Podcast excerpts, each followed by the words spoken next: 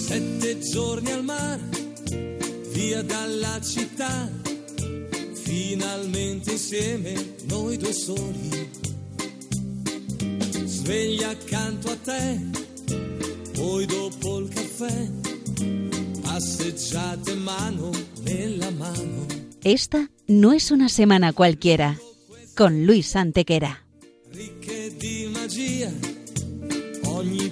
È buono per un bacio. Cento baci più, sotto al cielo blu, sulla bianca sabbia a piedi nudi. Bella come sei, dolce quando vuoi, con la bronzatura che ti dona più che mai. Non aver paura,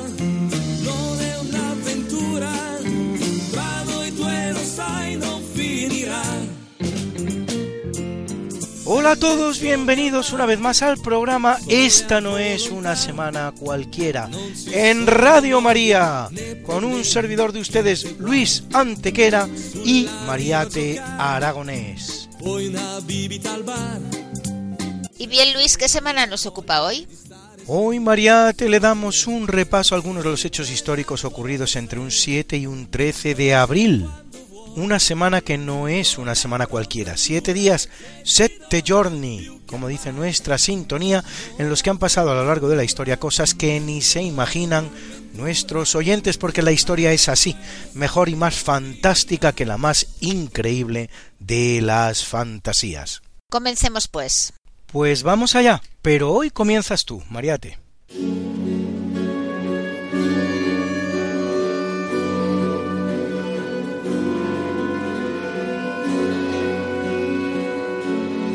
En 428, el obispo Nestorio es elegido patriarca de Constantinopla. Sus enseñanzas diofisitas, que parten de la idea de que Jesús convive en dos naturalezas diferentes y completamente independientes, la humana y la divina, lo que entre otras consecuencias tiene la del rechazo del llamado Teotocos, traducible como Madre de Dios, la condición de María como Madre de Dios, serán rechazadas como heréticas en el concilio de Efeso del año 431.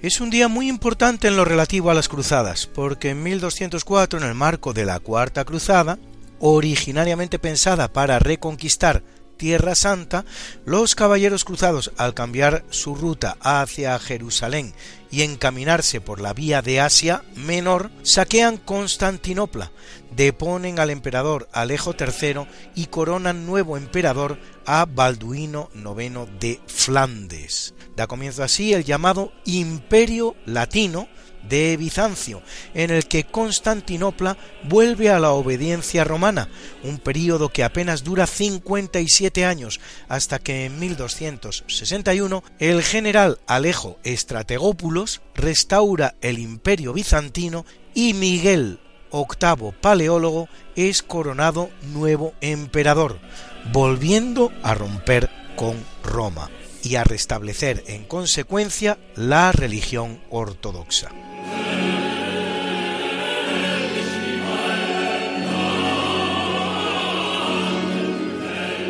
Y en 1250, en el marco de la Séptima Cruzada, y después de rechazar una oferta del sultán egipcio. de intercambiar la ciudad egipcia de Damieta, que ha conquistado en Egipto, por Jerusalén, el principal promotor de la misma, Luis IX de Francia, San Luis, rey de Francia, es capturado por los ayubíes del sultán Turasa, con lo que no solo se queda sin Jerusalén, que habría conseguido sin verter una sola gota de sangre, sino que deberá abonar una suma exorbitante para comprar su rescate.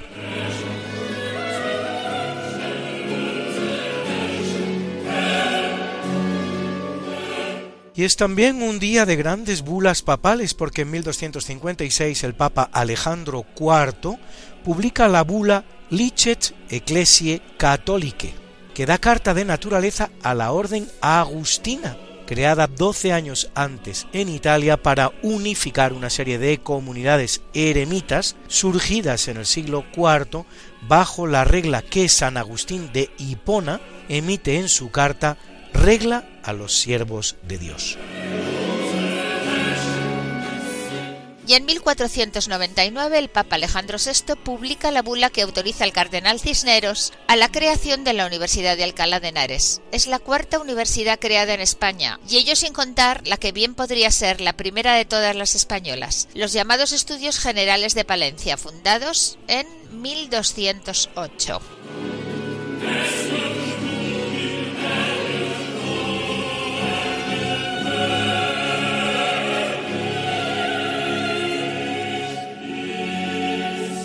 Y seguimos con las bulas, aunque en este caso una imperial. En 1348, por bula del emperador Carlos IV, se funda en Praga la Universidad Carolina, Universita Karlova, en checo, la más antigua de Europa Central y del Este. Para ese entonces se han fundado en España ya seis universidades, Palencia, Salamanca, Valladolid, Murcia, Alcalá y Lérida de hecho, la de Salamanca, que cumplió hace tres años ocho siglos de existencia, es la primera del mundo que lleva el nombre de universidad, término que deriva del latín universitas magistrorum et scholarium, que significa comunidad de profesores y académicos. Y ya puestos, Luisa, que no sabes de dónde viene la palabra bula. Pues no. La bula era una bolita que llevaban los niños romanos colgada al cuello para jugar con una figurita dentro. A partir de un determinado momento, algunos documentos papales empiezan a sellarse con una especie de medallón de plomo que asemeja a esas bulas, empezando a llamarse así a esos documentos bulas.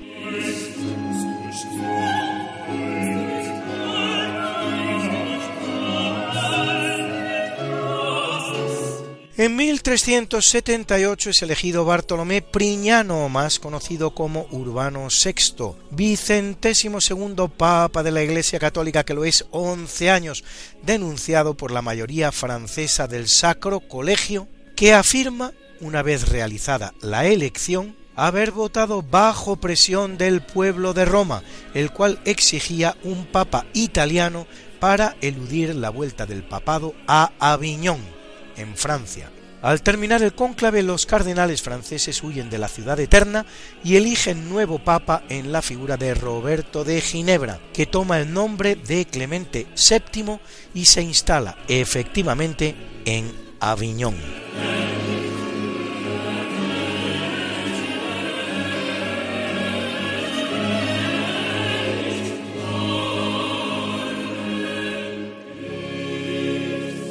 Los dos papas se excomulgan mutuamente. Da comienzo así el llamado cisma de Occidente, un periodo de la Iglesia en el que van a convivir dos papados y en ocasiones hasta tres, y que va a durar 39 años, produciendo siete papas y varios antipapas.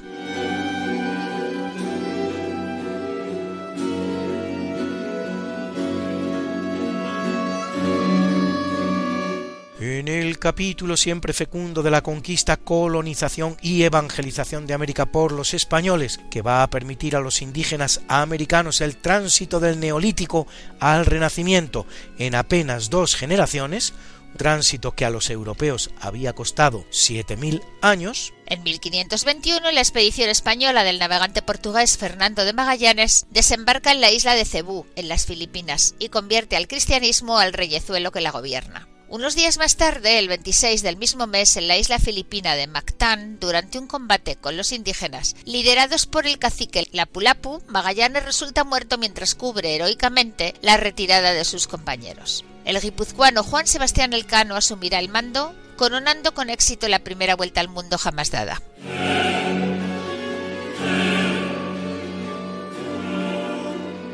Y en 1557 en lo que son las ruinas de la antigua Tomebamba, el explorador y conquistador español Gil Ramírez Dávalos funda Santa Ana de los Cuatro Ríos de Cuenca, actual Cuenca, en Ecuador, haciendo posible todos ellos y muchos más tres siglos de Pax Hispana sin precedentes en la historia americana, la cual, una vez que España abandone el escenario, conocerá más de dos centenares de conflictos tanto civiles como entre vecinos.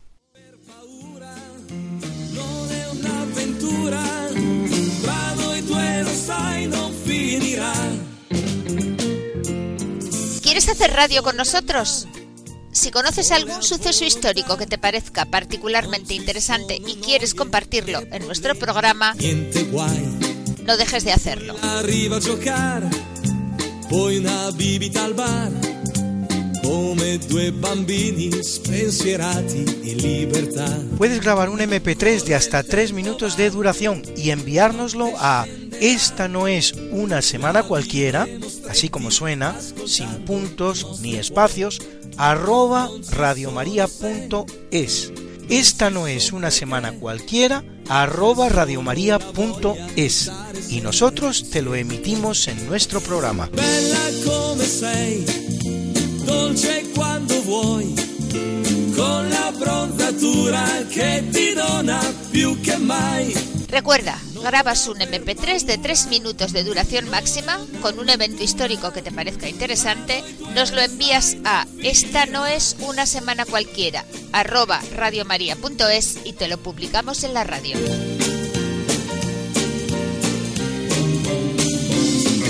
Anímate.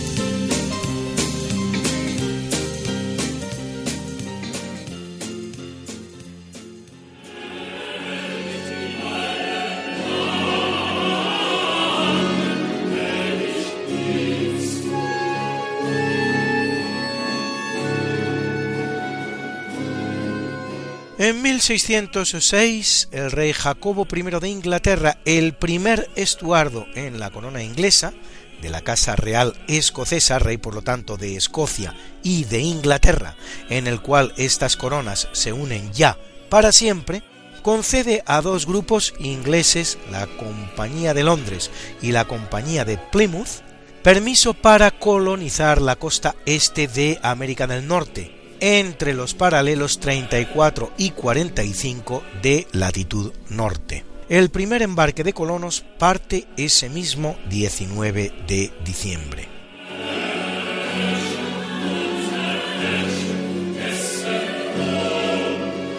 Es el origen de las 13 pequeñas colonias que Inglaterra va a establecer en Norteamérica. Esto conviene señalarlo, pues no son pocos los que creen que Inglaterra colonizó todo el territorio de los Estados Unidos cuando apenas colonizó un pequeño territorio en la costa este norteamericana.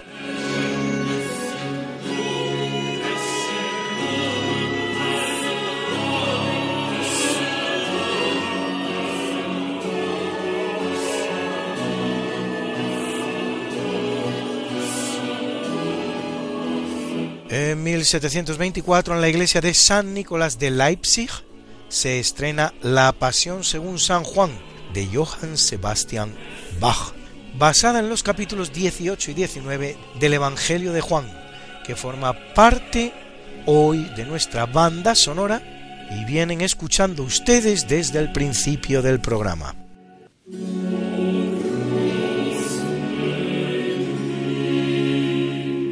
En 1742, en Dublín, se estrena el oratorio El Mesías de Georg Friedrich Händel, conjunto de 53 piezas musicales de la que vamos a oír, la que hace la número 4, el coro And the Glory of the Lord. Disfrútenlo.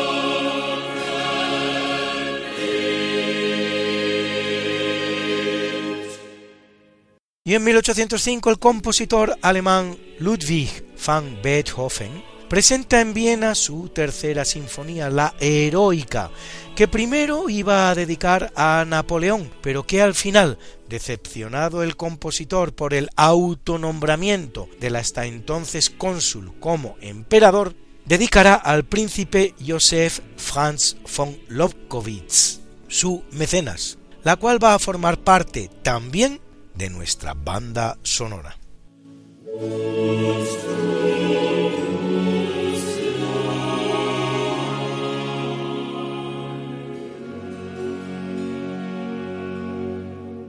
En 1814 tiene lugar la batalla de Toulouse, última de la francesada. Vamos, la comúnmente conocida como Guerra de la Independencia. En tierras francesas ya. Y sin embargo, a nadie se le ocurre llamar esa guerra Guerra de la Independencia francesa. ¿Por qué llamar entonces Guerra de la Independencia española a la ocurrida entre 1808 y 1814? Buena pregunta, Mariate, porque lo cierto es que apenas se trató de una ocupación muy breve por parte de los franceses, en todo momento contestada y terminada en estrepitoso fracaso. Absolutamente incompleta, pues no solo quedaron sin conquistar partes del territorio peninsular y por supuesto ni las Baleares ni las Canarias, sino lo que no es menos importante, todo el inmenso territorio americano, asiático y africano, que podía entonces llamarse español. Una guerra de la independencia es otra cosa, señores. Es la que llevan a cabo los Estados Unidos contra Inglaterra o cualquiera de las repúblicas americanas contra la corona española, pero no la bimilenaria España contra su vecino del norte. Por si todo esto fuera poco, Napoleón, contrariamente a lo que hace en otras naciones europeas, en ningún momento va a cuestionar la independencia de España, ni siquiera la integridad de su territorio, sino sólo la persona del titular de la corona. En ese sentido, es más una guerra de sucesión, como la acontecida en 1700 a la muerte de Carlos II, que una guerra de la independencia. En ningún momento cuestionada.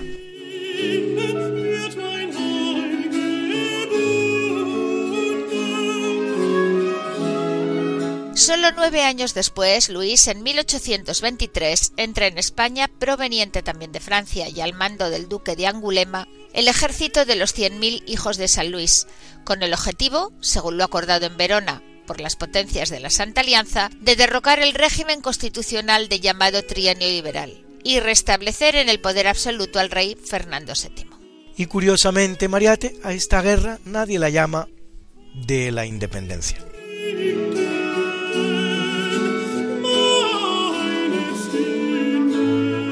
En 1865 en Appomattox, el general Robert E. Lee, de los 11 estados confederados que declararan la separación frente a la Unión, se rinde ante el general unionista Ulysses S. Grant, poniendo fin así a la guerra de secesión llamada Civil War o guerra civil en los Estados Unidos desarrollada principalmente en el territorio de los estados que declararan su independencia. La guerra civil dura cuatro años y deja un balance de 600.000 muertos. A la guerra seguirá el período que se da en llamar de la reconstrucción, auténticas dictaduras militares impuestas a los estados del sur que habían declarado su independencia, las cuales durarán nada menos que 12 años. Esto para los que ponen, y no son pocos, el caso norteamericano como ejemplo de reconciliación democrática después de una guerra fratricida.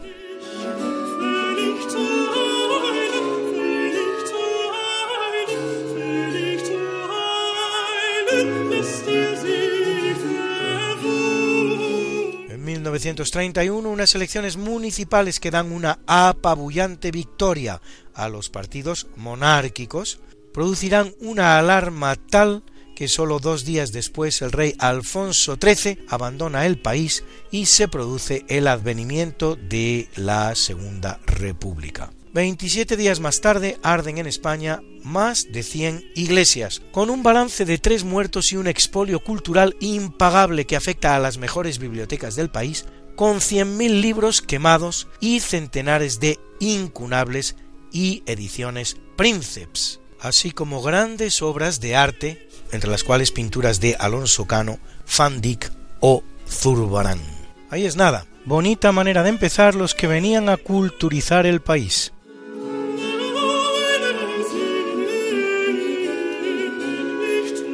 Y en 1936, en condiciones de más que dudosa constitucionalidad, Niceto Alcalá Zamora es destituido como presidente de la Segunda República Española, siendo reemplazado por Manuel Azaña.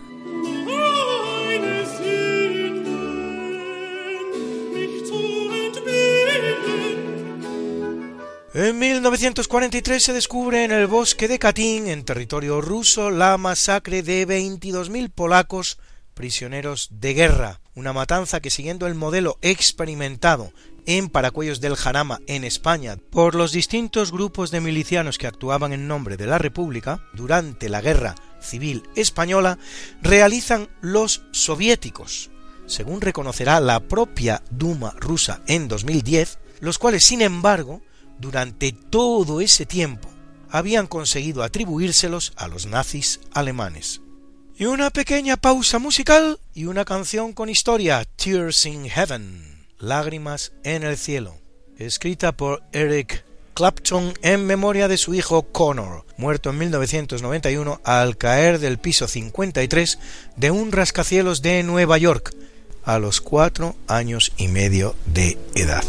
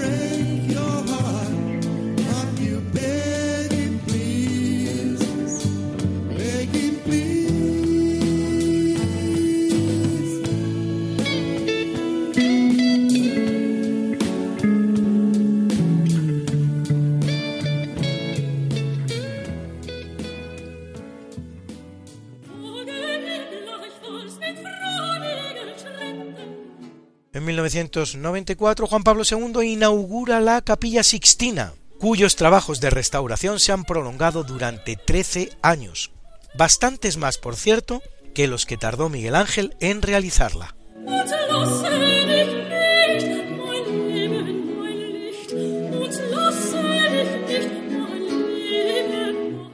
tema particularmente debatido en esa restauración es qué hacer con los paños que cubrían los desnudos del gran pintor florentino. Gianluigi Colalucci, autor de la restauración, nos lo explica. Fue un criterio estrictamente histórico crítico, no religioso, diferenciando los paños del siglo XVI, los del XVIII y los del XIX.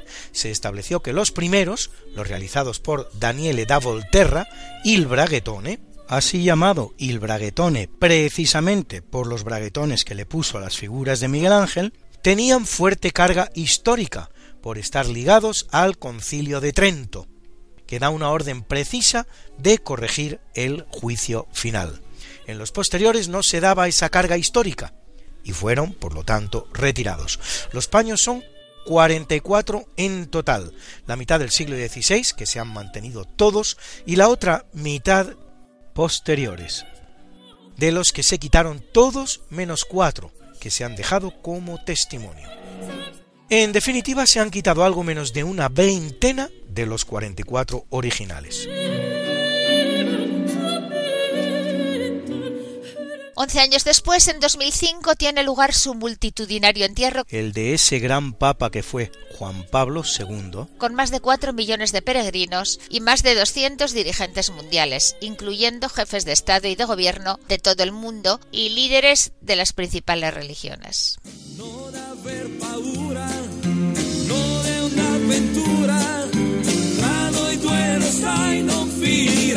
¿Quieres ponerte en contacto con nosotros, contarnos algo o hacer alguna sugerencia? Puedes hacerlo por correo electrónico escribiendo a Esta no es una semana cualquiera, sin puntos, ni guiones ni espacios, arroba radiomaria.es.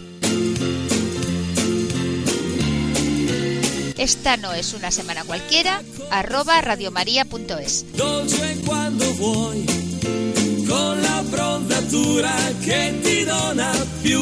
Será un placer recibir tus noticias y conocer tus inquietudes.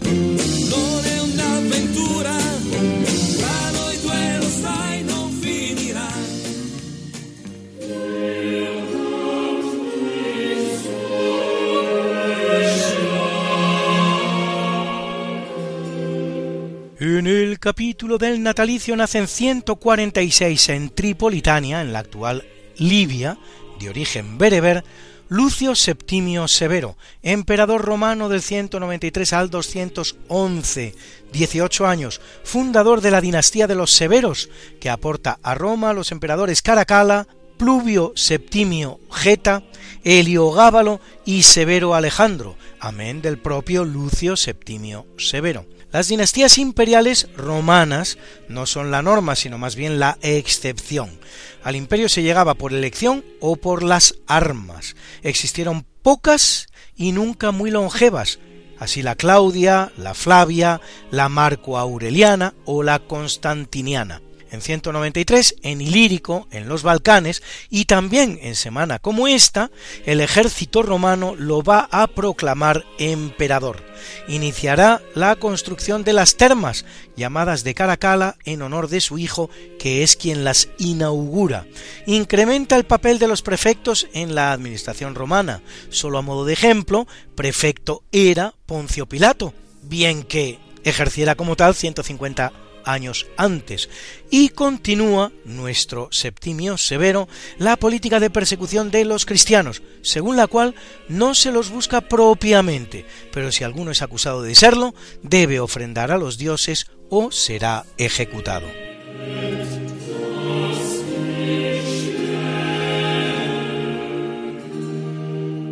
Nace en 1336 Timur y Lang, traducible como Timur el Cojo, más conocido como Tamerlán, caudillo de origen mongol y religión islámica que en poco más de dos décadas conquista un imperio de 8 millones de kilómetros cuadrados en Asia. Desde Delhi hasta Moscú y desde la cordillera Tian Shan en el Asia central hasta los montes Tauro de Anatolia, con capital en Samarcanda, en la actual Uzbekistán, donde incluso recibe una embajada española presidida por el español Rui González de Clavijo, y donde está enterrado en el mausoleo de Gur e Amir.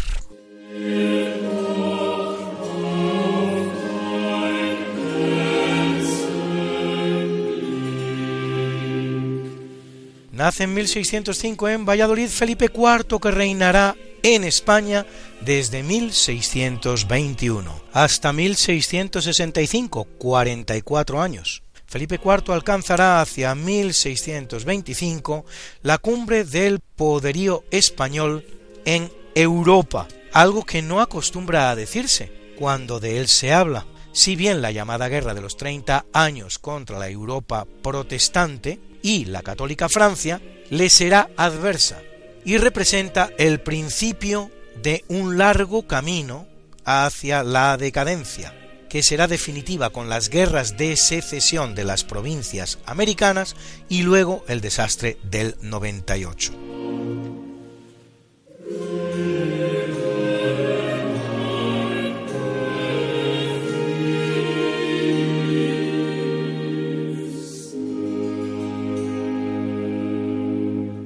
Casualmente, en 1713 y por estas fechas se firma también el Tratado de Utrecht, que pone fin a la Guerra de Sucesión Española con nuevas penosas consecuencias para España, como la pérdida de Menorca, Gibraltar, Sicilia y Bélgica, y el fin de su condición de potencia predominante, aunque todavía militará entre las grandes potencias del mundo, hasta que a principios del siglo XIX ocurran los eventos que ya hemos comentado, los cuales le sumen en la triste depresión por la que atravesará todo el siglo XIX.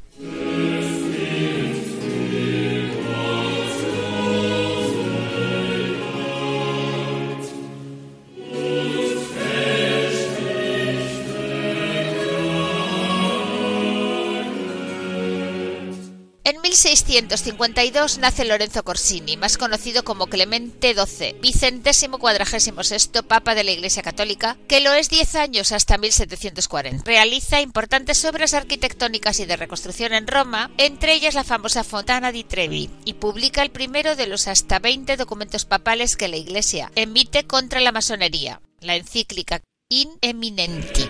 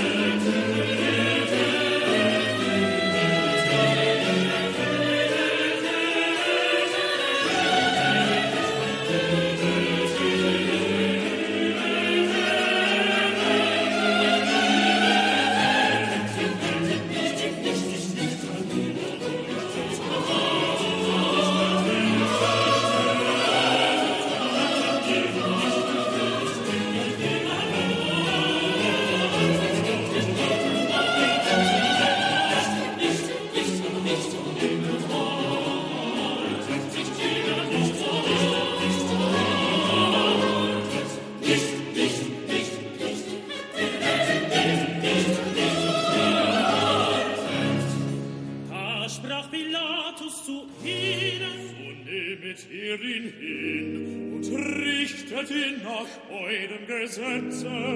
Da sprachen die Juden zu ihm,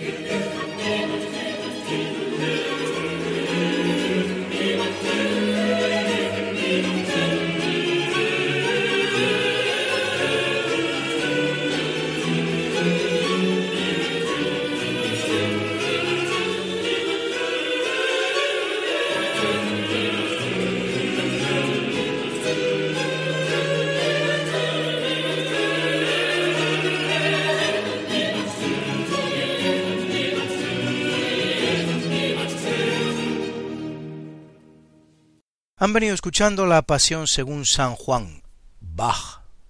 A partir de ahora, la tercera de Beethoven, Heroica.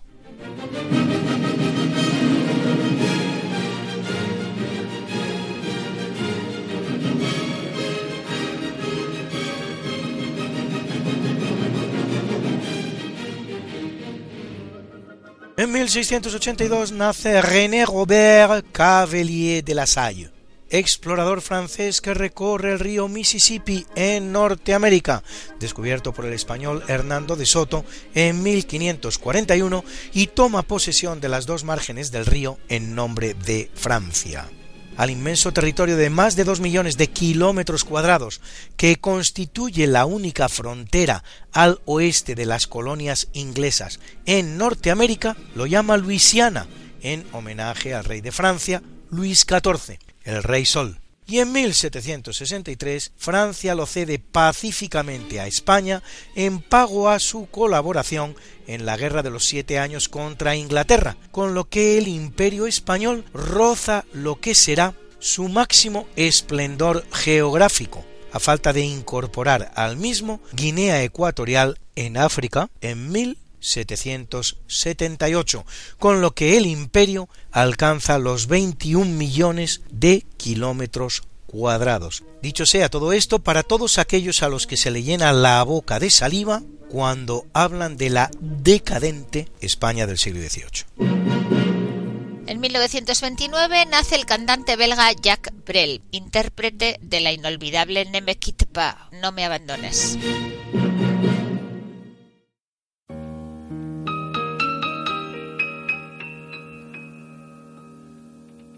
Ne me quitte pas, il faut oublier tout, peut s'oublier qui s'enfuit déjà, oublier le temps des malentendus et le temps perdu, à savoir comment oublier ces heures qui tuaient parfois à coups de pourquoi le cœur du bonheur ne me quitte pas, ne me quitte pas, ne me quitte pas, ne me quitte pas. Moi, je t'offrirai des perles de pluie venues de pays où il ne pleut pas je creuserai la terre jusqu'après ma mort pour couvrir ton corps d'or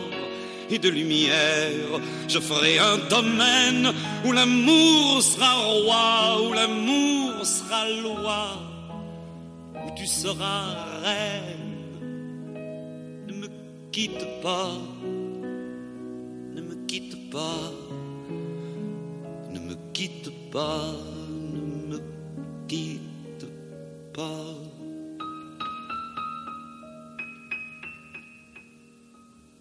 ne me quitte pas, je t'inventerai des mots insensés que tu comprendras. Je te parlerai de ces amants-là qui ont vu deux fois leur cœur s'embraser je te raconterai l'histoire de ce roi mort, de n'avoir pas pu te rencontrer. Ne me quitte pas, ne me quitte pas, ne me quitte pas, ne me quitte pas. On a vu souvent rejaillir le feu de l'ancien volcan qu'on croyait trop vieux.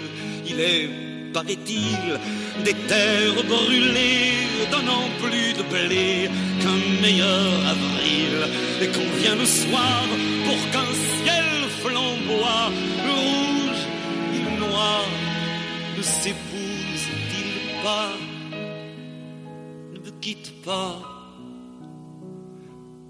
quitte pas, ne me quitte pas me quitte.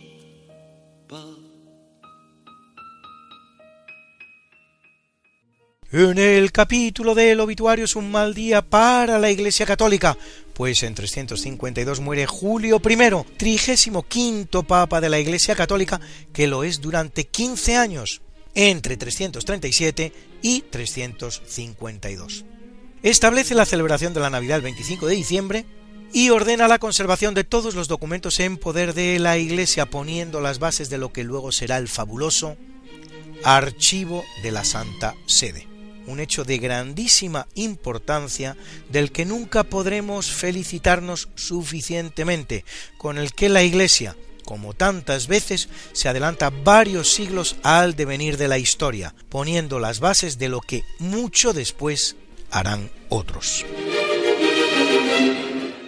Y en 1585 lo hace Hugo Buoncompagni, más conocido como Gregorio XIII, vicentésimo vigésimo sexto Papa de la Iglesia Católica, que lo es 13 años, durante los cuales aplica los cánones aprobados en el Concilio de Trento e implanta el 4 de octubre de 1582 el llamado en su honor calendario gregoriano, que viene a sustituir al juliano, creado por los astrónomos de Julio César, y pone fin al desfase de 10 días que se había producido desde la implantación del calendario juliano en el año 46 a.C. entre el año solar y el año legal, impidiendo además que ese desfase vuelva a producirse en el futuro.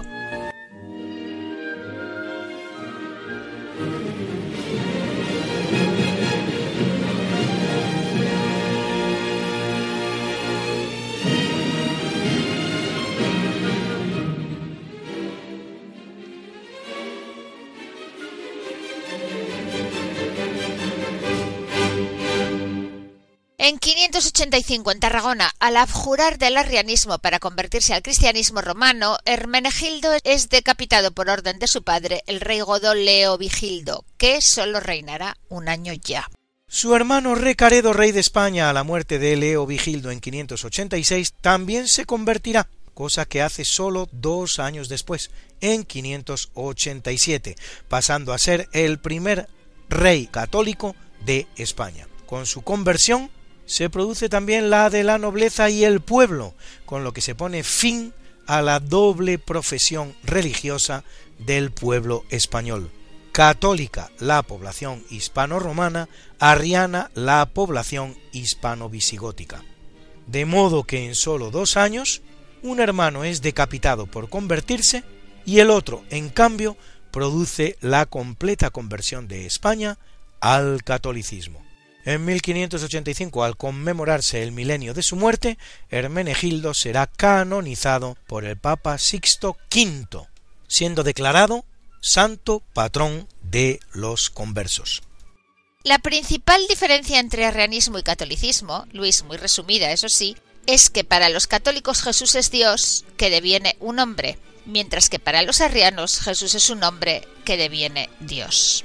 Bien explicado, Mariate.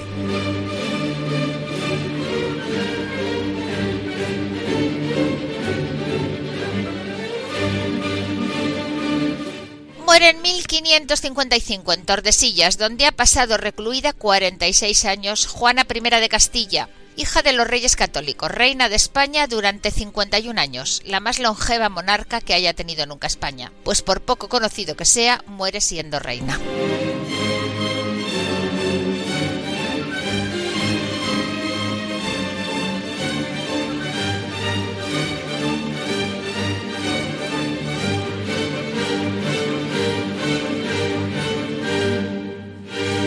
Muere en 1845 la que fuera, en su calidad de esposa de José I Bonaparte, y aunque nunca estuviera en nuestro país, reina de España, por lo que será más conocida como la reina ausente. Hablamos de Julie Clary, hija de un comerciante de sedas y novia que fue también del propio Napoleón, que solía casar bien a sus amantes. Ahí está para demostrarlo Desiré, hermana de Julie, a la que casa con su general Bernadotte, al que convierte en rey de Suecia, única finalmente de las dinastías napoleónicas que ha llegado a nuestros días, la sueca.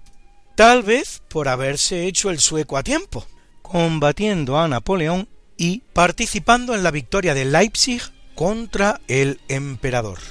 Cría cuervos y te sacarán los ojos, parece que decía Napoleón.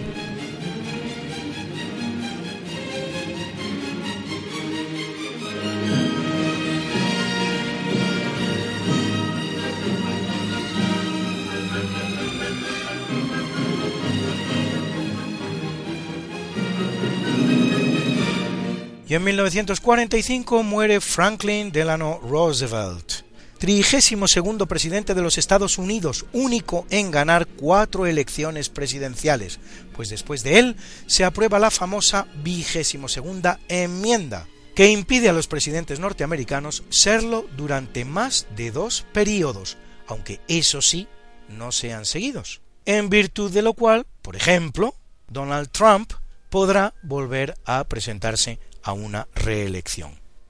De las tres grandes reuniones de los líderes aliados durante la Segunda Guerra Mundial, Roosevelt acude a Teherán en 1943 y a Yalta en febrero de 1945, pero como Churchill falta a Potsdam en julio de 1945 por haber fallecido ya.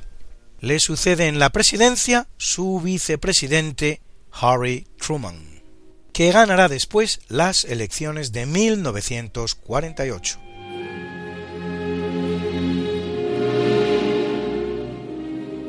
Y como todas las semanas abrimos nuestro buzón y nos encontramos en esta ocasión a Valeria Kovachova Rivera de Rosales, quien nos habla de esa ciudad maravillosa que es la alemana Dresden, Dresde en español, y más concretamente sobre la Frauenkirche o Iglesia de Nuestra Señora, uno de los más bellos monumentos que existían y existen en la ciudad de Dresden, y van a saber ustedes por qué decíamos existían y existe.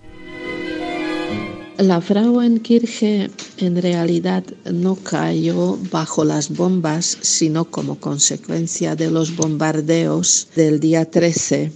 Luego se desencadenó también un gran incendio en la ciudad y la iglesia ardió primero todos los eh, bancos en el interior, todo lo que era de madera, eh, los soportes, las vigas y al final hasta gran parte de la piedra caliza cayó el día 15. Este monumento, seguro que lo sabes, en la época de la República Democrática, no se reconstruyó como no se reconstruyó gran parte de la ciudad antigua porque es que después de la guerra los fondos escaseaban una cosa buena que hicieron mm, que no eh, trasladaron las piedras, eh, todo lo que quedaba de la ruina, como gran parte de la ciudad que se fue trasladando a la orilla, formando unas eh, orillas grandes del río Elba sino que lo dejaron allí amontonado delante con la estatua de Lutero, Martín Lutero, y lo convirtieron en un monumento contra la destrucción de la guerra. Eso se mantuvo todo el tiempo durante la época de la República Democrática hay una cosa que se puede decir que desde 1982, cuando ya empezaron tímidamente las protestas contra el régimen, eh, desde ese año, el 13 de febrero, que era el día de bombardeo, se reunía gente para hacer pequeñas fiestas, mm, más bien protestas, eh, celebraciones, protestas. Y en el 1993, empezó la reconstrucción. 93 son como cuatro años después de la caída del muro y se reconstruyó gran parte de la ciudad antigua, entre ellos también la iglesia, absolutamente idéntica a la que había antes, con todos los planos y dentro de lo posible también con los materiales originales. Ahora está preciosa. Se consagró en 2005 como iglesia luterana que fue y también no solo una simple iglesia luterana, sino también como un elemento constructivo muy característico, muy típico de este tipo de iglesia. Nos queda claro que el bombardeo se produce el 13 de febrero, pero la iglesia solo se derrumba dos días después, el 15. Muchas gracias Valeria, interesantísima tu presentación sobre la Frauenkirche, Iglesia de Nuestra Señora, Frauen, Señora, Kirche, Iglesia, de la ciudad de Dresde, en Alemania, una de las iglesias barrocas más importantes y bellas de toda Europa, destruida, como bien nos ha contado Valeria, durante la Segunda Guerra Mundial en los bombardeos finales que llevaron a cabo los aliados sobre las ciudades alemanas, muchos de ellos, como el de Dresde, no suficientemente justificados todavía al día de hoy. Si conoces bien un hecho de la historia y te apetece contárnoslo, no dejes de hacerlo. Puedes enviárnoslo a esta no es una semana cualquiera, tal cual suena, sin puntos, ni guiones, ni espacios. Esta no es una semana cualquiera, arroba radiomaria.es. Esperamos tu colaboración.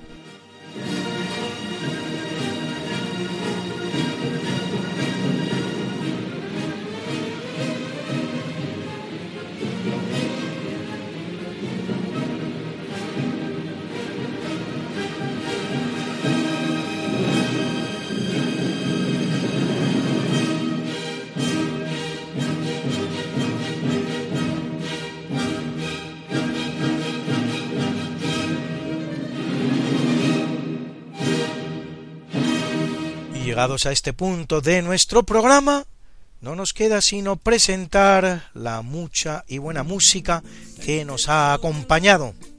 Y en ella, la Pasión según San Juan, BWV 245, primera parte, de Johann Sebastian Bach, interpretada por la Netherlands Bach Society, dirigida por Jos van Beethoven y también la canción Tears in Heaven, Lágrimas en el Cielo, de Eric Clapton, interpretada por ese interesante grupo español madrileño, para más señas, que es el grupo Contraste.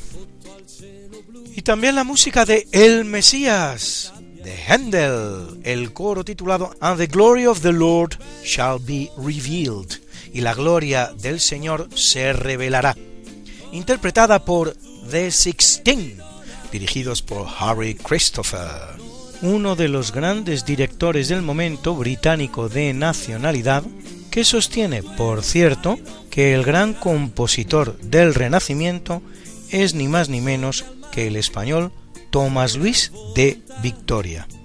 Y por supuesto, la tercera sinfonía de Beethoven, llamada la Heroica, que interpretaba para nosotros la West Eastern Divan Orchestra, que dirigía en esta ocasión el gran director argentino Daniel Barenboim.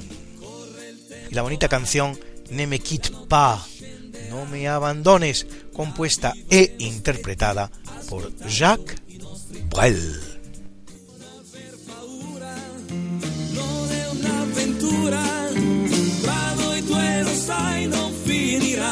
Y bien amigos, esto ha sido todo por hoy en Esta no es una semana cualquiera. El programa de Radio María en el que te contamos la historia como es y no como nos gustaría que fuera. Esperamos que lo hayas pasado bien conociendo un poco mejor nuestra historia, la de la Iglesia, la de España, la del mundo, la de la humanidad en definitiva, que eso es lo que somos todos parte de la misma humanidad. La vivremo stretti ascoltando i nostri cuori. Non ci sono se, non ci son perché. C'è solo la voglia di stare sempre insieme a te.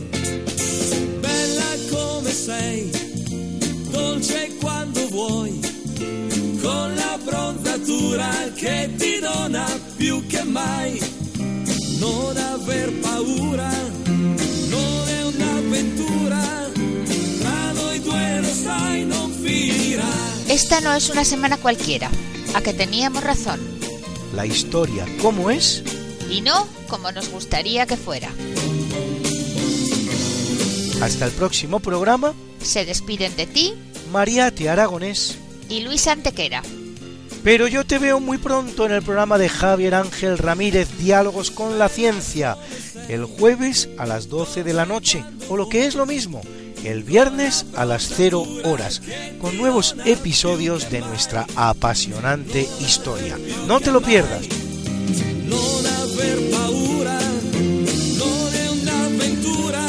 Les hemos ofrecido en Radio María Esta no es una semana cualquiera con Luis Antequera y Mariate Aragonés.